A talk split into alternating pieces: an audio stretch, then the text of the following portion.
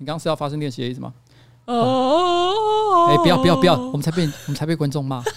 被骂？你说骂我们唱歌太难听？对，说很讨厌，说叫我不要再做这件事情。我刚刚只是说叫你做一下发声练习，不是叫你唱歌。刚刚不是唱歌啊？你刚刚那就是要唱歌。刚刚是发声练习，不是你那是要唱歌哦哦，不可以，不可以，你要克制一下。我自己也认同他们说的话，就是如果这不是你的专长的话，哈，你千万不要就是轻易的制造其他人的困扰，好不好？好，好，以上呢就是都是废话了。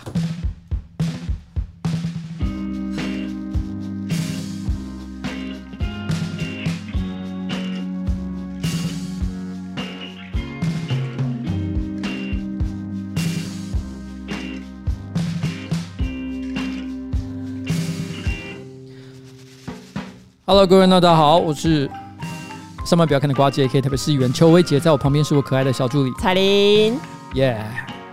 那我们今天是我们的新资料夹 Number Fifty Two，Yes。发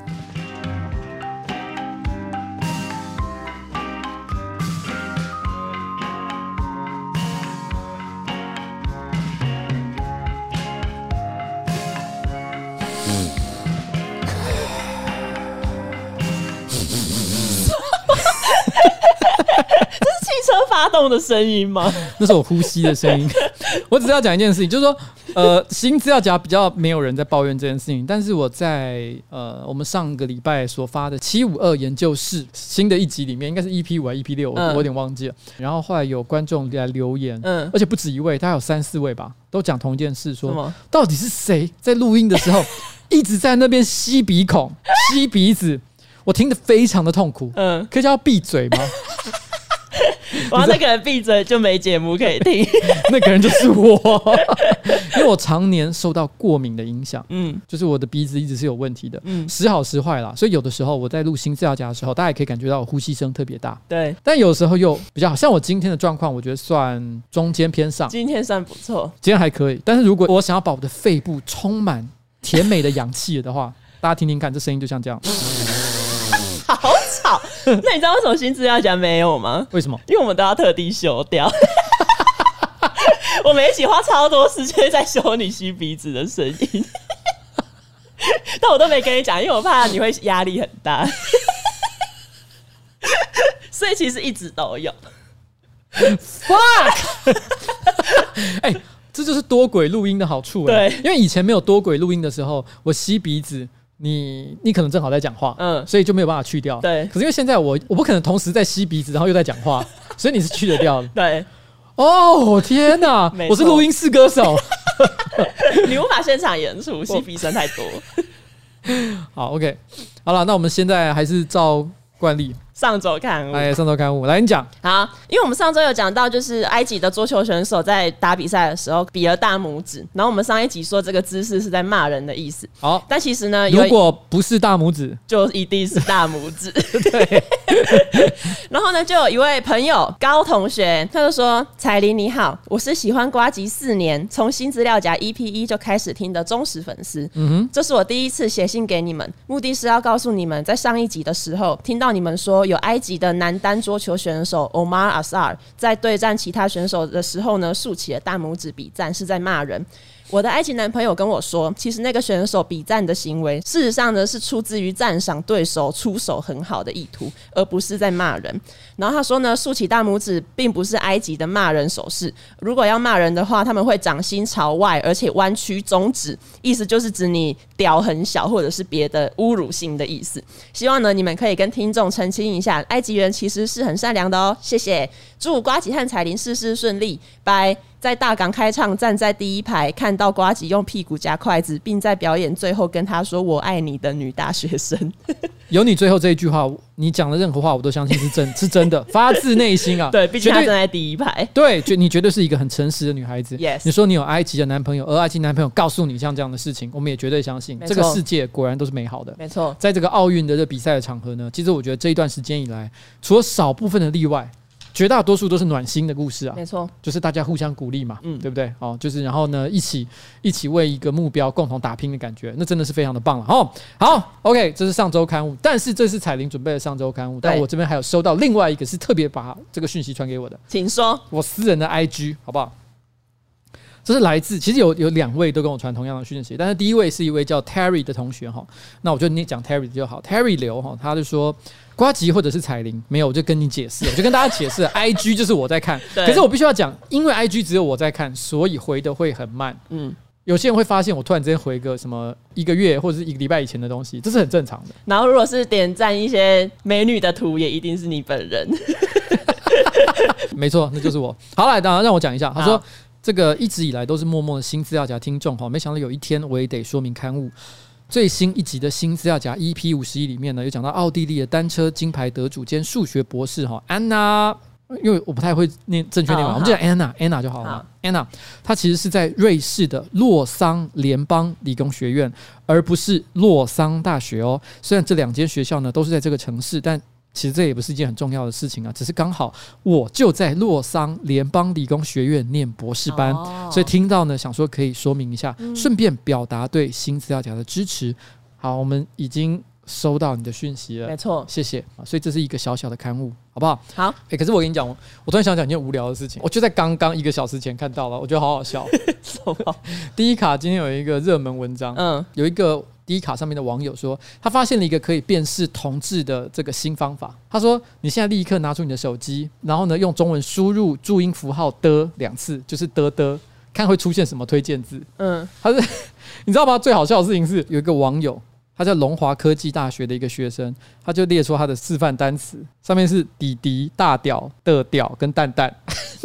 是出现这些就有可能是男同。对，哦、你知道吗？你知道吗？因为其实你你自己输入嘚嘚看看，一般的手机，一般预设的输入法不会出现像这样字。我打我的给你看。啊，我出现的是等等冰冰，不多不对，低调。等一下，你第二个怎么会是冰冰？你是打太多白冰冰？因为我的完全没有，我的就是到底等等地点抵达。我为什么有冰冰？而且冰冰还冰冰还不是得得，他甚至不是德德哎！我要发疯哎、欸！我没有发现这件事情，你居然你好奇怪，我不知道你私下在干嘛。好，然后所以他的意思就是说，如果你拿一个人的手机，然后你输入“得得”两个字，他出现大屌，出现蛋蛋，然后出现弟弟，出现一堆这样这样字，嗯，他一定是 gay 哦，哎，很合理哎。这表示你没事就爱打这些字，对对对，而且我觉得它的准确度应该蛮高的。刚刚我已经在七五二研究室做过一轮试验，嗯，连军红都没有中，所以我觉得它的鉴别度应该算是蛮严苛，也蛮严格的。如果是女生有暗恋男生的话，你的闺蜜跟你说，哦，他很明显就是 gay 啊，然后你又不相信，你就拿他的手机打这个。哎，其实我以前念大学的时候，真的有一个女性朋友，长得很漂亮。她交了一个男朋友，然后那个男朋友呢，也是学校里面有名的才子，嗯，每个人都觉得是郎才女貌。但是后来就是交往了大概三四年之后，嗯、那个男的跟那个女的坦诚，就是说他其实是同志。哦。他说他也不是想欺骗她，嗯，可能只是想说，觉得自己也许也可以接受这段感情，嗯，嗯。也许可以走上一条不同的人生，嗯、只是最后没办法骗自己。对，好，这个时候，得得，这是第一步辨别的方法。你也可以自我检测，对，自我检测，这是快筛吗？同志快筛。对，好，好啦，所以以上就是我觉得无意间看到一个我觉得蛮有趣的无用小知识。好，那接下来我们是该讲什么了？上周星座运势。哎呀，上周星座运势，我们最重要的单元。没错，那我先好了。好，好，这是网友分享，第二彩铃跟你分享一下处女座这两周的运势。上周二呢，下班骑车回家的路上，遇到刚转黄灯就急刹在待转格的三宝，我在后面来不及反应，就跟他的车擦到摔出去，脚受了一点伤，休息了几天无法工作。当时的我正在听呱吉的 Podcast。本周一呢，因为脚好多了，就去上班，结果回家的路上遇到闯红灯的骑士，为了闪他，我又急刹摔倒，对方呢居然回头看了一下，然后发现旁边有警车，他就直接肇事逃逸。此时的我也正在听瓜吉的 Podcast。总结处女座的运势，这两周会受到瓜吉的诅咒。打开他的 podcast 会有车劫，务必小心。哎、他搞不好也有传讯给我，可是传讯内容有一点微妙的不一样，但是大致上好像有一点相似。他说他刚刚出了车祸，然后出车祸的当下，他也正在听瓜吉的 podcast。他说他人就是摔出去的那一瞬间的时候，他耳机掉出去嘛，嗯，然后还持续的播放着瓜吉 podcast 的声音。他现在正在警察局做笔录。如果是同一个人，我觉得还好；如果是不同人，就会有点可怕，有点可怕，就会变成到底有多少人在听你的 podcast 的时候摔车。我想跟各位讲一个很重要的事情，嗯，其实，在骑车的时候戴耳机听 podcast。是有一点危险的事情，会听不到周遭的声音，对，会影响到大家的专注力。对，如果说你发现你在听 Podcast 的时候呢，你的集中力真的不太高，嗯，也许你应该考虑换一个时间。再听，对，换一个时间再听，这个我想真的是比较好一点了。对，好，好，那我现在要分享的是，我要分享的是巨蟹座。好，巨蟹座呢，在上个礼拜有可能会祸从口出。上个礼拜太多人祸从口出，我猜不出来你是在讲哪一个。我要讲的是陈清晨同学，他就是那位一直不停的讲“操”，我 操的那位运动选手。OK，这位中国的运动选手，没错啊，这叫陈清晨。他其实就是因为不停的在比赛当中呢讲出“操，我操”。嗯，但但他一开始的原因是他其实是在跟韩国的羽球选手对战的时候，因为他发现对手发球啊，或者是反击的时候，常常都会发出“嘿”像这样的一个叫声。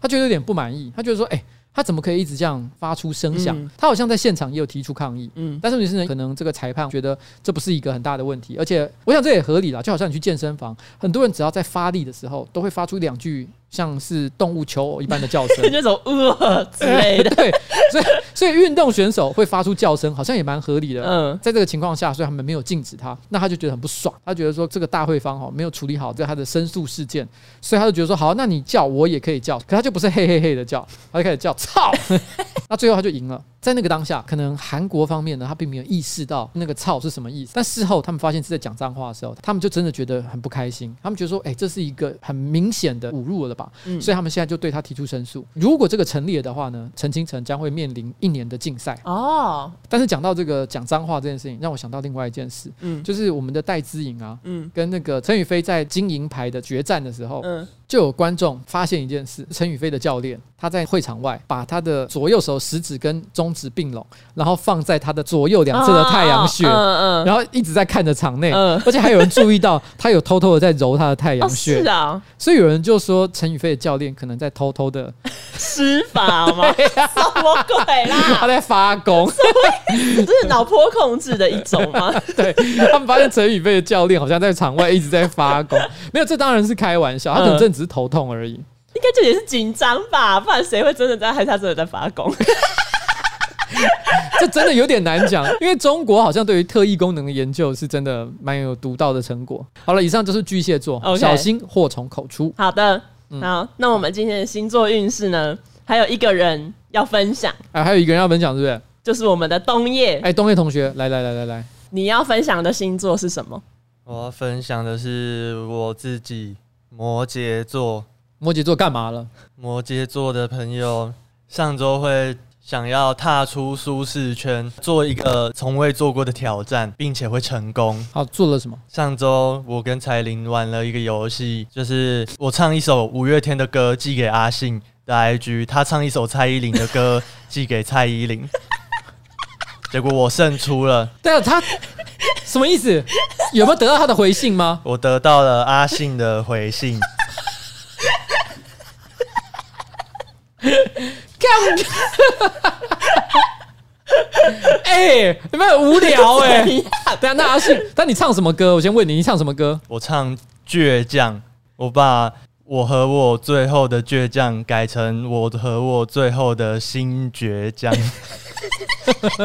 然后阿信居然回了，阿信，你可以唱，你可以唱《我和我的新倔强》这一段给大家听吗？我和我最后的新倔强。哎，高手新倔强好像已经不在了，是不是？还在啊，还在，就比较没什么人再去啊。哦，好了，反正那那阿信回了什么？他回了我一个笑脸，说想听你在新资料夹充满实力的唱。Oh my god！谢谢阿信哥的收听。你们为什么要做这个无聊的事情？是因为你们突然间想说一个大冒险，就对了。因为我们一开始就是觉得，然后，反正就唱啊，唱的很丢脸也没啥，反正他们一定不会看，也不会回。因为我想说他们那么忙，哪有空回这些有的没的？哎，可是我根据我私下的一个小观察啦，好，阿信可能他真的看蛮多网络上或听蛮多网络上的一些内容哦，所以不错，不错，不错。恭喜你，你有幸运阿信的造访，真的，真的是幸运阿信的造访哎！而且我想跟大家讲一件事，就是阿信虽然有回冬夜，但是希望大家也不要真的为了这件事情，突然之间每个人都唱歌去寄给阿信，现在唱一样的。我们没有打算要骚扰任何人。对的，我想你们两个当初也只是站在一个小粉丝的立场，没错，做一个小小的冒险，但没想到人家真的会回应。好了，感谢，很感人。我们感谢阿信为这个社会所带来的各种快乐。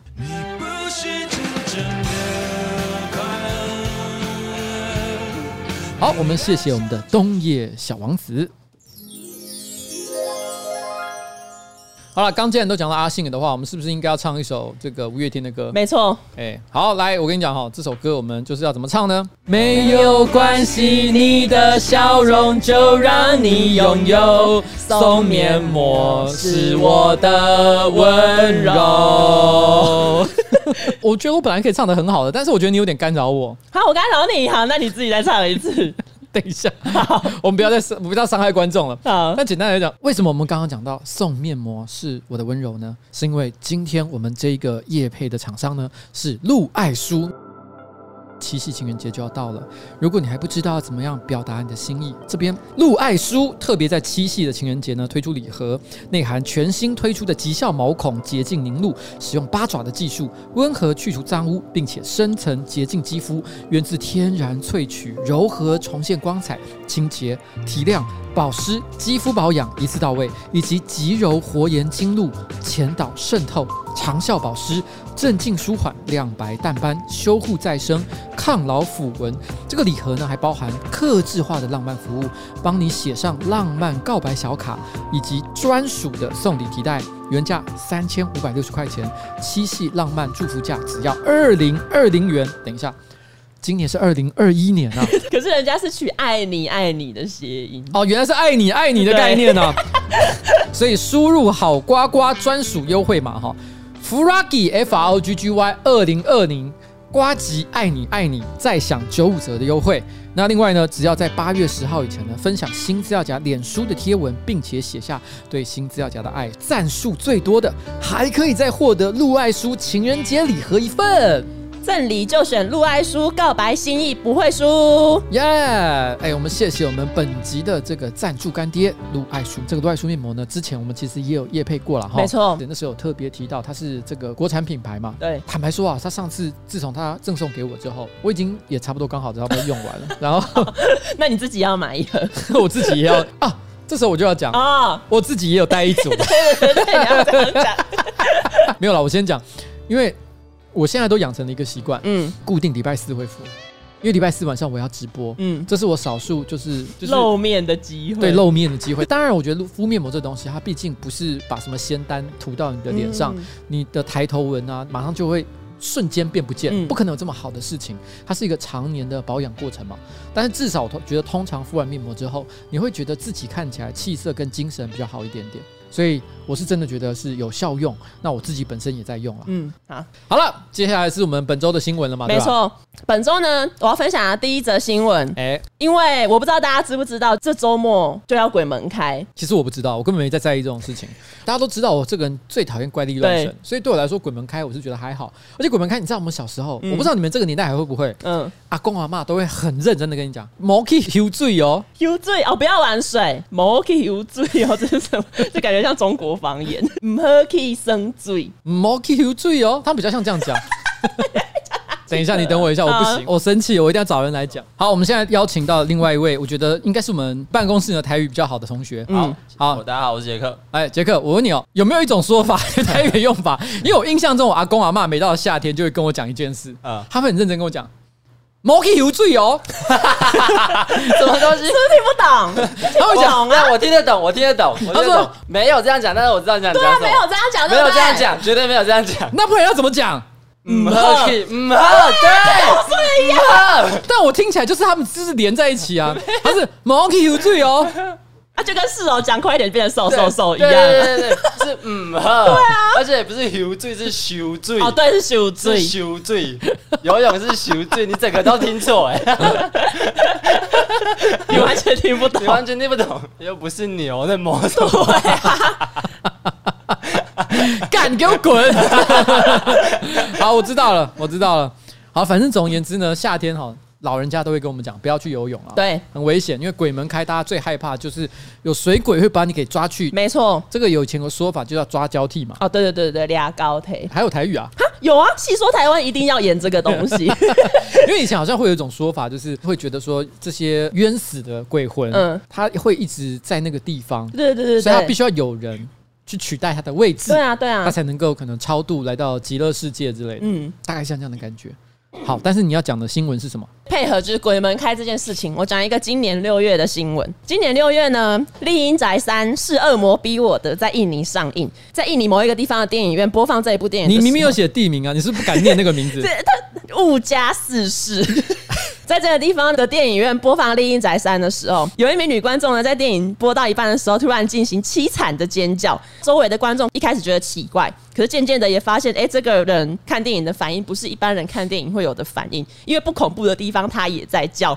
反正这一名女子的反应就是之后就是引起观众的骚动。但这个新闻的重点其实就是要制造一种，哎、欸，这个女生因为看了鬼片，所以被鬼诅咒或是附身之类的。但是我是不太相信里面有任何的阴魂恶魔穿过这个荧幕，然后附身到这个人身上，这不合理嘛？但是如果我们在那个电影院的场合遇到这种情况，哎、其实真的还感觉蛮吓人的。可是如果他最后一直叫个不停，嗯，会变成闹钟，就觉得解嗨。对，解嗨。你喜欢看鬼片吗？因为你如果不相信的话，我看超多哎、欸。因为原因是这样啊，我喜欢看好看的电影，但重点不只是好看的电影，就是因为我老婆也非常爱看恐怖片哦，所以我都会陪她看。但是我老婆是这样，她喜欢那种哦。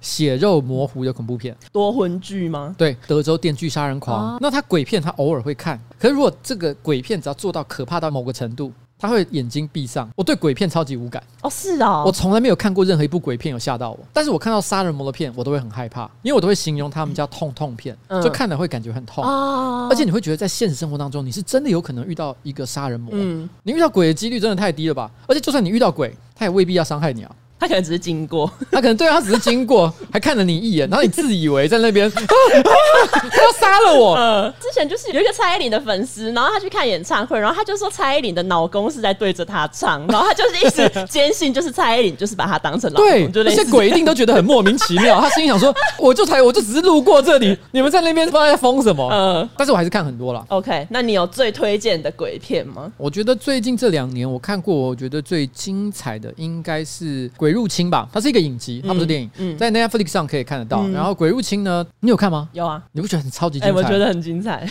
因为我觉得它重点已经不是说它是不是鬼片了，对，它纯粹就一个剧情片来说，也是毫无破绽。嗯，所有的鬼片，它有一个很重要的事情，就是必须要解答这个鬼的来源。没错，因为你知道它的来源，你才能够让他安息。所以他在解答这一个鬼的来源的时候，你真的会有一种 Oh my。God 的震惊感，对那真的是非常精彩，没错，推荐给大家看了。OK，那我要推一部我自己觉得最恐怖的鬼片。好，你说，我总觉得你是不是要推一个很烂的东西？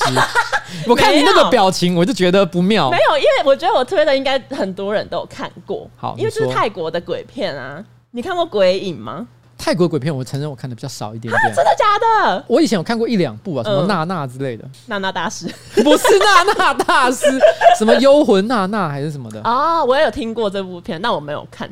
但反正，因为我小时候也很爱看一些，比如说什么李心洁演的鬼片，因为我就是会自己去租 DVD 回家看。但是我印象最深刻的就是《鬼影》，这个《鬼影》从小时候一直跟着我到现在。到长大之后，我有时候在做一些事情，我都会突然想到这一部电影里面的一些画面，然后就会觉得有点可怕。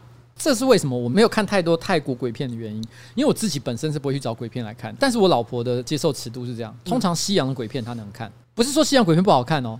而是西洋的鬼通常还是蛮重视那种实体存在的感觉。对对对，而且通常是一些恶灵之类的。对，而且它会有一个很特定的形象。嗯，相较之下没有那么恐怖，但是他觉得在看东方的恐怖片，像呃日本版的《咒怨》哦、《七夜怪谈》嗯，或者是说像是泰国的一些鬼片，我老婆会真的从头到尾大概有三分之一的时间眼睛是不能张开的，而且因为她会被吓到。泰国的鬼片给人一种很邪门的感觉，因为它都跟一些传统习俗之类的有关系。就会觉得特别可怕。泰国鬼片，我觉得还是 top，就是鬼片里面最可怕的等级。你这样讲，我就让我很想挑战一下了。我觉得你要看，就除了鬼影之外，我觉得还可以看水男孩，还是那个骨骸的骸。这两部是我觉得真的，你知道有另外一部片叫《水男孩》，我知道，但不是这个。好，我台湾很多片商都喜欢取一些谐音呐、啊，而且我觉得那谐音到一个没逻辑的地步。最近还有一部新片，嗯、而且是评价很高的片子，嗯、就叫《阳具》。哦，对啊，对啊，对啊。可是那片子，因为我很多人都跟我讲很好看。哦，是啊。可是它英文原名就叫 Lamp、嗯、羔羊。但是他就一定要翻成阳剧，嗯，然后剧是恐惧的惧，他们都喜欢翻这种名字啊。好了，我我觉得一定是因为有成功的潜力，对，所以大家就是乐此不疲。嗯，好了，就这样了。好，就这样。下一则呢，就是。最近 NBA 有一个球星叫字母哥，字母哥是他的绰号啦。然后他的个人传记即将要出版，这个传记里面就有提到一段故事，其实跟字母哥本人没有关系。他里面提到的故事就是二零一四年呢，有一位已经退休的篮球选手 Jason Kidd，他在担任呃 NBA 公鹿队的教练的时候，他说呢，因为有一名球员他用安卓手机，导致聊天群组里面的对话框不是统一的蓝色。因为如果你是用 iPhone 互传讯息的话，文字框是蓝色，可是如果你是跟安卓手机的使用者对话，那个文字框会变成绿色。这个教练呢，他就是觉得非常的沮丧，因为他觉得这一位球员没有拿 iPhone，其实就是团队不够团结的例子。虽然我个人本身也是使用 iPhone 啊，嗯，但是我觉得像这样子，因为使用不同的手机，就觉得他对球队有二心，这个想法是超级离谱的。对啊，你因为你有提到说，他有个专有名词叫 Green Bubble Shaming。对，因为我去查了一下，我发现 Green Bubble Shaming 其实由来已久，它好像在二零一九一八年的时候，网络上就有不少的讨论。没错，我记得比较少的一个报道，他是在讲说，有一个爸爸还是怎么样的，他发现他家的小孩哈。被排挤的原因是因为呃学校里面的同学大部分人都是用 iPhone，嗯，只有他的小孩是用 Android 手机，嗯，所以只要他一加入那个聊天群组。所有的对话框，这好像不是只有他的，嗯，都会一起变绿色。因为我是知道，就是如果你是 iPhone 使用者互传，它会用一种 iMessage，就是特殊的加密机制。可是这个机制无法应用在安卓手机上面。其实严格讲起来，这个技术本身没有任何的好或不好的意思。对，因为毕竟 iPhone 是 Apple 的手机嘛，也是 Apple 的技术。嗯、那他想要使用一种特殊的加密技术，加强通讯上的安全，我觉得这也很合理吧。嗯、但结果没想到，这个功能意外的造成了社群上的使用者开始会对。其他的人产生像这样的一个羞辱情况，对，因为我后来有看到一个梗图，我不确定是梗图还是真实的事件，嗯，他就好像说在二零一八一九年的时候，那时候可能流行一种玩法，就是去找自己的手机邻居，假设我的号码是零九二零三三三二二二好了，嗯，那我的手机邻居可能就尾码可能稍微换一下二二三或者是二二一，他就是我前后左右的邻居嘛，嗯，那他们就会去传讯息给自己的邻居，看看你的邻居是什么人。那有人就是传了讯息，嗯，对方回传另外一则讯息过来，他发现是绿色的，嗯、他说：“哈，我的邻居居然是 Green Bubble，、哦、那就谢谢拜喽。嗯”嗯嗯嗯，我也是有看到类似的梗图，反正就是有一个人他可能传讯息给另外一个人，然后他发现就是对话框是绿色，然后那个人就说：“哦，抱歉，我我不跟穷人聊天。”他就是在酸说：“你买不起 iPhone，那你就是穷人。”类似这种感觉。这个是真的很没有必要的一件事情哦。嗯，而且这个 Green Bubble Shaming 它其实还有上升到就是二零一九年 Samsung 甚至做了一个网页，然后那个网页里面呢都是 GIF 的图档，然后这些图档其实是提供给安卓手机的用户，当他们因为 Green Bubble 被人家歧视或者是被别人笑了，他们就可以用那一些 GIF 的图档反击。然后 Samsung 甚至还发起了一个 Hashtag 叫做 Green Don't Care，就是绿色文字框的人才不在乎这些有的没的。我觉得这个想法其实算蛮有趣的，嗯，不过这一个 campaign 可能没有得到太大的功效，对，因为其实很少人响应，对啊，而且三星哦，说老实话，他其实一直都蛮喜欢这种针对性的 campaign，哦，真的，啊，忘了是几年，大概一七还是一八年吧，嗯，就是在北京开了三星的手机旗舰店，嗯他就故意开在北京的 Apple Store 的对面。哦，是啊，对，那台北最近有发生这件事情。嗯台北的 Apple 的旗舰店在哪里？其实是在星光三院那边，其实不是有一个看起来蛮特别的一个建筑物。那它刚开的时候，很多人去朝圣嘛。那后来三星呢，最近要推出新的 Galaxy 系列的手机，他就故意在对面的 Neo Nineteen 买下一整面的电视墙，然后上面写说：“你的好够好吗？”隔空叫嚣，对，隔空叫嚣。哦所以三星一直以来都蛮喜欢这种反击性的行销啊。嗯我记得还有很多类似的案例啊，我一时之间有点忘了还有哪些。但这个哈，这就很像蔡依林跟王心凌之争，你知道吗？嗯就是在王心凌的全盛时期，她跟蔡依林其实还是有一小段差距。对，她没有到那么红，可是她也没那么差，所以两边的那个粉丝会互相叫嚣嘛。嗯，你知道他们那时候他们的那个粉丝很喜欢在网络上互相叫嚣我，知道啊，你有参与是不是？我一定是有 follow 这件事情。就比如说王心凌刚出道的时候，就一堆人说什么哦，她的 MV 某一些角度曲角都很像蔡依林什么的啊、你是不是有参与在里面讲？没有，我只是看而已。网络上讲会留下记录，我不会做这种事情，不能留下记录。你是不是有什么误解？网络上记录不会怎么样啊？你就像你以前说什么记过会影响你一辈子。哎、我很在意网络足迹耶。没有，我跟你讲，我小时候在网络上留下一堆很白痴的话，我都没有在管，好不好？啊，是哦，我跟别人吵架，很多东西到现在都还找得到，但这不是重点。重点是王心凌，你那所以你知道，王心凌跟蔡依林的粉丝其实之前都会互骂嘛。会啊会啊。可是问题是，虽然王心凌没有蔡依林那么红，嗯，可是也没有差她太多。对对对。所以当两边互相叫嚣的时候，我觉得其实是互相拉抬的。哦，但如果说两个人差距很大，嗯嗯，譬如说如果不是王心凌，而是钟心凌的话，钟心凌的 钟举人家 钟心凌的粉丝跑去骂蔡依林，大家只会觉得说，就是会觉得你在干嘛这样对，你还好吗？就没有互相拉抬的感觉。啊，所以三星，因为它真的是本质也不差哦。嗯。然后刚刚讲到这个 Green Bubble shaming，其实我自己个人比较有体会到的是，我自己发明一个叫 AirDrop shaming，是说如果我要 AirDrop 给一个 啊，我懂，我懂了，我懂了。是是？有有有有有，我可以理解了。就是在我们工作的场合，对，常会遇到一个情况，譬如说我们可能拍了一些照片，我们要立刻分享给朋友或者是工作上的同事。嗯嗯，我开 AirDrop 给你。嗯嗯、不好意思，我没有 AirDrop。对，而且因为我的 iPhone 手机是我三年前尾牙抽到的，然后在这之前我都是用别牌的手机。你那个抽到的手机是谁让你抽到的？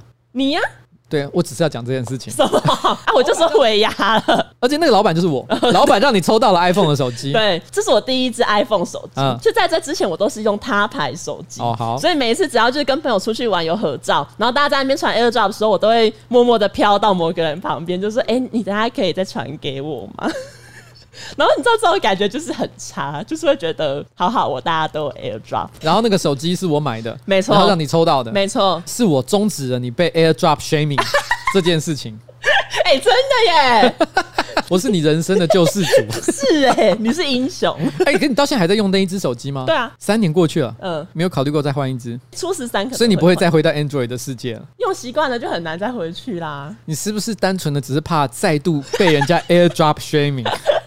哎、我真的觉得相较之下，Green Bubble Shaming 真的没怎样。我有一段时间也是用 Android，我从来没有觉得出现绿色泡泡这件事情有什么好丢脸的。如果有人跟我讲，我也不会觉得很在意。这种等级的取笑，我只会一笑置之。这问题就跟之前那个我们在讲韩国那个小鸡鸡的那个事情是一样的。嗯嗯，如果他嘲笑我很穷，我知道我自己不穷，我根本不在乎。但我觉得为什么小朋友会在乎这件事情？因为他们其实对于自我的认同还不是非常的稳固，他很怕被别人看没有，所以当别人说你穷的时候，你才会真的生气，因为你有可能真的就是没有那么有钱，所以你会急于想要表现自己，这是没有任何必要的啦。好，好，所以以上就是我们讲到这个。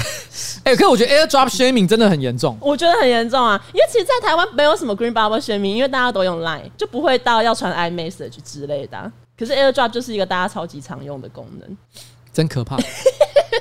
好，下一则新闻。好，前几周讲吴亦凡嘛，这几天他的事件又有了新的进展。他最近就是被中国警方依照涉嫌强奸罪遭到拘留。然后吴亦凡的部分的粉丝他们就觉得不能接受，扬言说他们要去劫狱、劫法场。但我觉得事实上，与其说是粉丝，不如说是酸民。他们不是讲说劫狱哦，嗯他讲劫法场。哎，劫法场这是什么古代词汇啊？对啊，我看到我还想说是劫狱的意思吗？你知道吗？因为我后来有去认真的看了一下那些留言，嗯然后后我发现那些留言有很多都是那种在等着看好戏的。我觉得其实大家没有像是真的想要去劫狱啊。嗯，就大部分都是看好戏的民众。也许有一些年轻人真的是比较没有正常的思辨能力，还是不知不觉的上了钩。嗯，觉得说他真的是哦，对啊，我觉得吴亦凡，我真的爱他，他绝对不可能是这样的人。然后就前几天网络上不是就有流出一个影片，就是吴亦凡的粉丝真的在派出所外面集结，要帮吴亦凡声援。但其实后来就有人说那个影片是假的。呃，我看了第一眼的时候，当然是觉得很莫名，因为他看都是一群年轻人在黑暗中，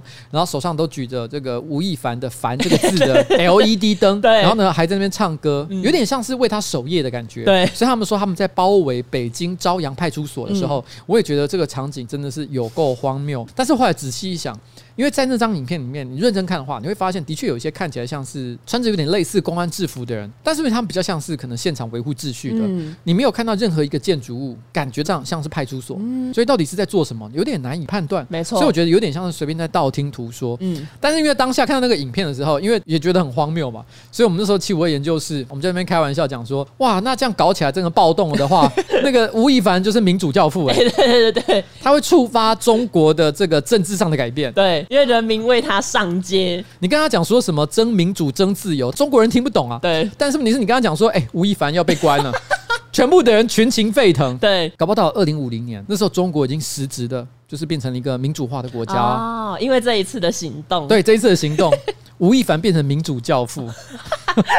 然后二零五零年的时候，嗯、有一个小朋友，可能才小学一二年级的学生，他拿出一张照片，是吴亦凡的照片。嗯、他说：“哎、欸，爷爷，请问一下，这个照片上的人是谁？”嗯、然后他的那个爷爷跟这个小孩讲说：“你先坐下。”然后一边流下一滴眼泪说：“我要跟你讲一个伟大的故事。”他要跟他讲吴亦凡如何改变了十四亿人口的未来的故事，哦，好感人哦！还要配一碗大碗宽面，它变成是一个国家级的食物。对，就是到了八月的某一天，就算八月十号好，嗯，八月十号是中国真正发生实质民主改变的时刻。哦，在那一天，大家都会吃大碗宽面庆祝，变成传统节日。对，传统节日。而且大家不会再说你有没有 freestyle，他们会说你有没有 freedom。哦，然后落下两行泪，你有没有 freedom？然后那个大碗宽面还会取新名字，不能再叫大碗宽面了，它就叫自由面。自由面，它叫自由面，它有一个新名字。好了，我们希望可以看到中国的这一天了哈。对，好，下一则新闻跟中国有微微的关系。奥运期间，黑人跟范范他们被发现用安博盒子在看奥运比赛，就是网友后来就是当然是很生气的在攻击他们。但其实攻击他们的原因，除了他们用安博盒子之外，还有就是因为他一开始在现实动态发那个他看奥运的图，他就说那个图是朋友传的截图。但他在出来声明了之后，就被人家发现说范范前几天 po 他看电视的图里面有安博盒子本人，就是证据就是在这，欸、所以黑人就是在八月一号的上午有发文道歉，我觉得写的还还算蛮诚恳的。重点是他道歉完当天下午，范范他又发了一张图，然后那张图里面呢就说意大利面跟你的意见的不同之处在于我要的是意大利面，然后就是让网友觉得哎、欸、是怎样，就是你是在呛我们的意见就是很没用吗？类似他用英文写。我觉得这个有点像是有一些人，嗯，他会觉得讲干或干你娘这种脏话的时候很脏嘛，很很粗俗，很粗俗，他讲不出来，可是他会讲 fuck。哦，那我觉得范玮琪那时候他就用英文写这一段话，对，说意见跟 pasta，把皮年跟 pasta 不一样的地方在于说，我要的是 pasta，我没有要你的意见，我没有要听你的意见，他用了更譬喻的方式在骂，他用譬喻，而且要加上用英文，他可能心里就想，OK，我写的这么难，嗯，只有高知识分子才看得懂啊。只有凯莉看得懂，精英啊，只有精英看得懂，只有精英才看得懂啊！结果没想到，哎，大家还是解读了这一串文字，而且非常的不爽。没错，这个实在是不知道该怎么说。我觉得很多知名的政治人物不一定男或者是女啦，嗯，但他们的配偶哦，有时候其实都是很喜欢提油救火。可能他们的配偶都已经很努力的想要解决他自己遇到的公关危机，没错。可是突然之间呢，身边的枕边人，然后也可能是他的不知道爸爸妈妈，都有可能，对，突然之间都冒出来，多讲了两句话。然后就搞得事件又再度爆发，道歉不够诚恳，当然大家就生气啦。嗯，而且说老实话，我觉得安博盒子是一个很怪的东西。如果你今天单纯是讲说你要有一台机上盒，嗯，可以连接在电视上，可以让你看一些譬如说影音串流平台上的节目，其实，在台湾有非常多的选择。嗯，那安博盒子在卖的时候，它有一个特别的名词叫纯净版，就是那个机子本身是合法的。对，它的纯净版意思就是说，它把所有盗版的影音串流平台，嗯，全部都先去除了，所以它里面所放的预设安装的。那些东西都是安全的，没有盗版的东西，所以它叫纯净版。那放在台湾的电商平台上贩卖，嗯，没有任何的问题。嗯，可是麻烦的地方就在于说，如果你今天想要看盗版的东西呢，你只要买了这个纯净版，直接在它的平台上面下载那些盗版的影音 APP，你还是可以看盗版的内容。没错，事实上，我记得在差不多两三年前，Joeman 曾经有做过一次各种这种影音机上盒的评比，他们有去讨论什么盗版不盗版，嗯嗯，纯就 UI。使用者体验来讲，安博盒子其实也是敬陪末座，嗯，没有得到非常高的分数。嗯，但是如果今天假设有一个像这样的一个产品，它的使用者体验也没有说特别好，然后呢，你又有很多其他的本土的竞争对手，嗯，那这时候你为什么要买安博盒子？啊啊啊！你买所谓的纯净版，你真的是因为它纯净才买的吗？嗯，如果你要看百分之一百的纯净，你为什么不去买 Apple TV？Apple TV 也很纯净啊，嗯。上面有那么多海量的中国的说法，海量是之语，对，海量是支语，海量的影音串流平台 App，而且使用者体验非常的好。你为什么不买那个，而你去买安博盒子的纯净版？你显然就是为了要看那些山寨内容嘛。嗯，所以你买了纯净版之后，其实你你是为了要看之后的那些盗版节目。没错。很多人那时候就在讲一件事情，其实以黑人他们家的这个收入来讲，为什么要买这个东西？不至于负担不起一般正常的机上盒才对。对，而且重点还不只是机上盒。嗯，事实上你要看奥运转播，你不过就是买爱尔达的收视权利。嗯，这时候回到法规上来讲。嗯那个呃，智慧财产局其实有针对这个事情呢做出一个说明。他说，如果任何消费者，譬如说像黑人跟范范夫妇这样哈，他们买了这个安博盒子，本身是没有违法的。嗯，你只是买了一个可疑的产品，这个消费者本身不需要负太多的法律上的责任。嗯，但是你是贩售或是制造这种盗版商品的厂商，他就可能有法律上的刑责。嗯，这是针对这件事情他所做出的裁示。所以站在我的角度，如果今天有任何个人他买安博盒子，我也不会想要去给他太严厉的谴责啦。嗯，我想每个人都有他在这时代 所做出的选择的一些合理的理由。没错，但我只能跟大家讲一件事：如果你害怕 Green Bubble Shaming，如果你害怕 Airdrop Shaming，而因此去买了一台三万块钱的手机，嗯，也就是 iPhone，你为了怕这么一点点小小的羞辱跟挫折，那你也应该用同样的心情去支持正版的内容。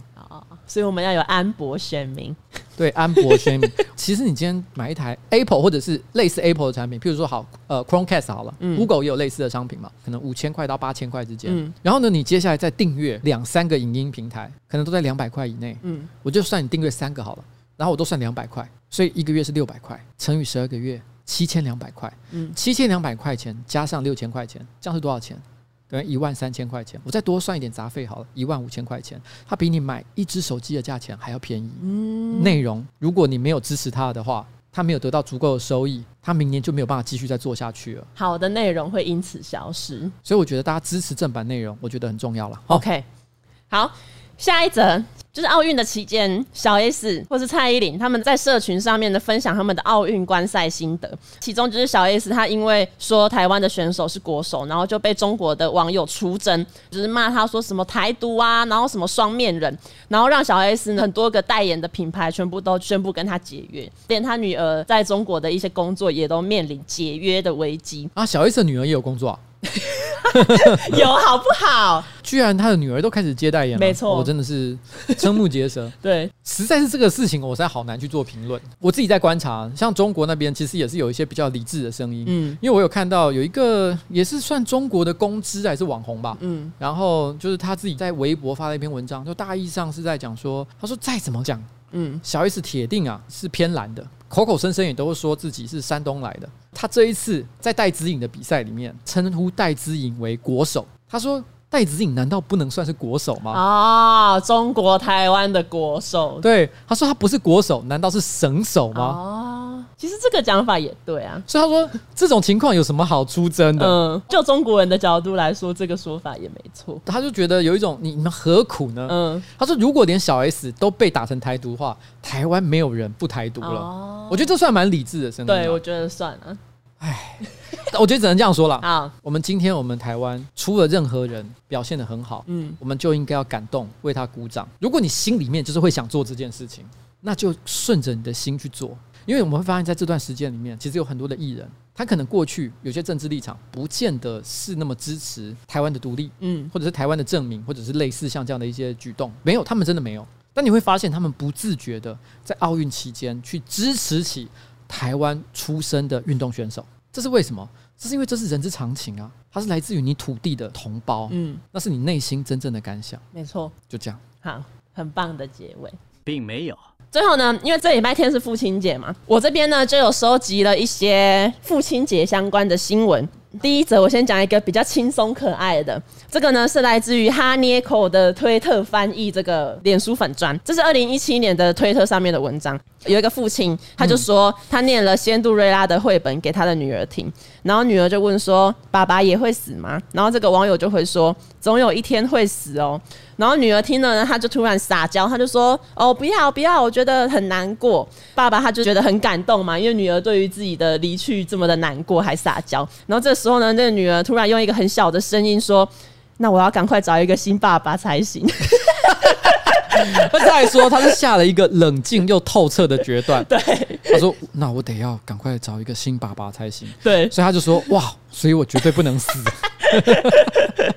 哎，这小孩很聪明，这小孩真的很聪明哎，因为通常我们会沉浸在悲伤之中，但他马上振作起来，他将来一定会是一个大人物。哦，你说他在做决策的时候冷静果决，对，然后不被情感影响，对，没错。他如果今天发现有一个员工 办事不力的时候。呃他不会因为人情的关系阻断自己理智的判断，他会直接跟他说：“不好意思，基于公司长久的发展，我可能没有办法再留你这个人，请你卷铺盖走人。”哦，他可能会直接讲出像这样的话，对，完全没有任何的疑惑。哇哦，小孩可能也是非常的现实的，没错。然后再来第二则，第二则呢，就是英国有一名父亲叫 Darren，然后他在今年英国的父亲节当天，他就收到了一张父亲节的卡片，但是呢，这个卡片差点把他害死，因为那卡片寄去他家，那个时候他外出上班，所以是由他的老婆收到那一张卡片，就他老婆一打开，里面呢是一个婴儿的照片，然后卡片里面还写说：“祝你人生中第一个父亲节快乐。”可是他老婆看了就觉得不太对劲，因为。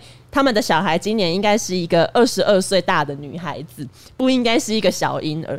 老婆呢，只是想了想，她就立刻怀疑这个是她老公在外面跟别人偷生的小孩。然后一气之下，她就拿起铁锤，把家里面的电视，然后把老公的笔电跟私人的手机全部都敲烂，非常情绪化的一个人。哦，老公回来之后才发现，原来是那个寄卡片的公司完全寄错人了。哦，就这张卡片应该不是要给他，是要给别人，但就寄到他家。啊，但我们这边要提醒哈，对我们陆爱书的情人节礼盒呢，也会帮你写上浪漫告白小卡，他们是绝对不会写错的，也不会寄错人，好不好？如果写错也很灾难。对。然后这个新闻后面就是有写到，因为很多人应该就跟我刚刚一样，就是看到老婆的反应就觉得，哎，这个人为什么这么激烈？然后后来受访的时候，这一位爸爸他就说，哦，因为他以前可能是个玩咖。所以他老婆可能就是有一些前居之鉴，就是有有那种心理预设，所以看到卡片之后才会有这么激烈的反应。不过我记得他那句话好像是讲说他是一个顽皮的人，对对对。那 Darren 他自己讲的啦，对，他说我以前是一个顽皮的人，没错。我不知道他的原文英文原文可能是讲 naughty 吧？对，naughty。OK，他用了一个非常委婉的字眼，但大家马上就 get 到这个重点哦，就是说你以前就是爱玩，就是顽皮家族，对，顽皮家族。接下来呢，有另外一个跟父亲有关的故事，我觉得是一个比较感人的故事。嗯，就国外有一位爸爸叫 Kenny，他在去年四月开了一个 YouTube 频道，叫做 Dad How Do I。然后这个频道的第一支影片就是教你如何打领带。除了这个之外呢，这个频道里面的影片就是比如说教你怎么烫衣服啊，怎么通马桶啊，怎么换轮胎这种生活知识的影片。为什么频道名称会叫做 Dad How Do I？是因为这个人说他成长的过程中，因为他爸妈的婚姻关系不是很好，然后虽然就是后来他爸有他们家小孩的监护权，可是他爸其实根本不想要他们这些小孩。然后 Kenny 在十四岁的时候。他搬去跟他哥住，因为他爸就是决定不要这些小孩子了。后来 Kenny 他自己就是长大了之后，然后有顺利的结婚成家，有两个小孩，然后他两个小孩也都长大了。在这抚养小孩的过程中，就是给了 Kenny 一些想法，他就觉得他想要以一个爸爸的角色，提供各位一些生活的经验，尤其是提供给那些跟他一样在很不稳定的家庭环境中长大，或者是跟他一样没有爸爸可以教他们怎么打领带的这种小孩。然后这个频道呢，其实就是让他被很多人关注。网友当然会有很多人就说：“哦，你真的是一个 perfect dad，你是一个完美的爸爸。”可是 Kenny 就说。他觉得他不会是一个完美的爸爸，因为他说在现实生活中，他对小孩做的事情其实不一定都是对的。但也因此呢，当他做错事情的时候，应该要寻求小孩子的谅解，而不是要假装没事，或者是假装你做的事是对的。因为其实很多长辈都会这样，就是做错事情还嘴硬，然后硬要辩解，然后或者是用更激烈的态度来证明自己是对的。然后这个 Kenny 就说：“你的小孩呢，在成长的过程中，其实迟早会体悟到你做的事情不是完全都是对的。然后他们也不会一直都是小朋友。然后你拥有他们的时间其实是非常短暂的。” Dad, how do I？对，How do I 这个频道呢，现在有大概三百五十四万的订阅哦。那其实它的封面设计很老爸。好，对对对，因为他有说他在这个频道里面有时候会讲一些 dad joke，我觉得他的出发点其实很蛮感人的，就是说很多小孩在成长过程当中会试图的从爸爸那边寻求一些帮忙，嗯，那些常见的问题，他希望一次给他们解答。我来看一下他到底回答过什么问题，譬如说如何换车子的电池，嗯，如何修漏水的马桶，嗯。这个也是很重要的生活知识。如何把书架钉在墙上？嗯，这个是亘古以来大家都会想要知道的。对啊，对啊，对啊。大概二十几年前吧，IKEA 到了台湾，嗯，然后很多人开始会想要尝试 DIY 家具。对对。那一开始大家都想的很简单，就是说我可能买一个普通的书架，组装起来靠墙放，大概就这样。嗯。但是后来大家会开始想要去做一些比较复杂的，譬如说要钉墙。钉墙说真的。老实讲，我从小到大，我爸爸工作也非常忙，嗯，没有人教过我到底怎么使用电钻，哦，所以我一开始把书架钉到墙上去的时候，没有成功过，总是失败，钉歪，嗯，或者是有时候钻一钻钻到一半就觉得卡住，我也不知道卡在哪里，永远都有问题，嗯，如果那个时候十几岁的时候，我父亲会做这件事情。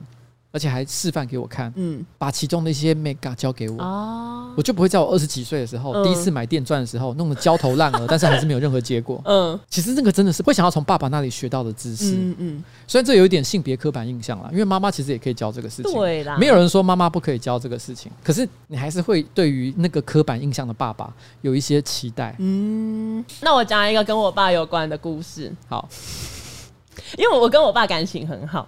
然后感觉得出来，哎、欸，感觉得出来吗？因为你常常取笑你爸，嗯、但是因为你跟你爸爸感情好，所以你会觉得随便讲什么他都没事。反正就是以前高中有一次，我就是要去参加一个活动，叫饥饿三十。然后因为那时候就是高中生的流行，就大家都会跟同班同学一起揪，然后去参加，然后在那边睡一晚，然后让自己肚子饿三十个小时。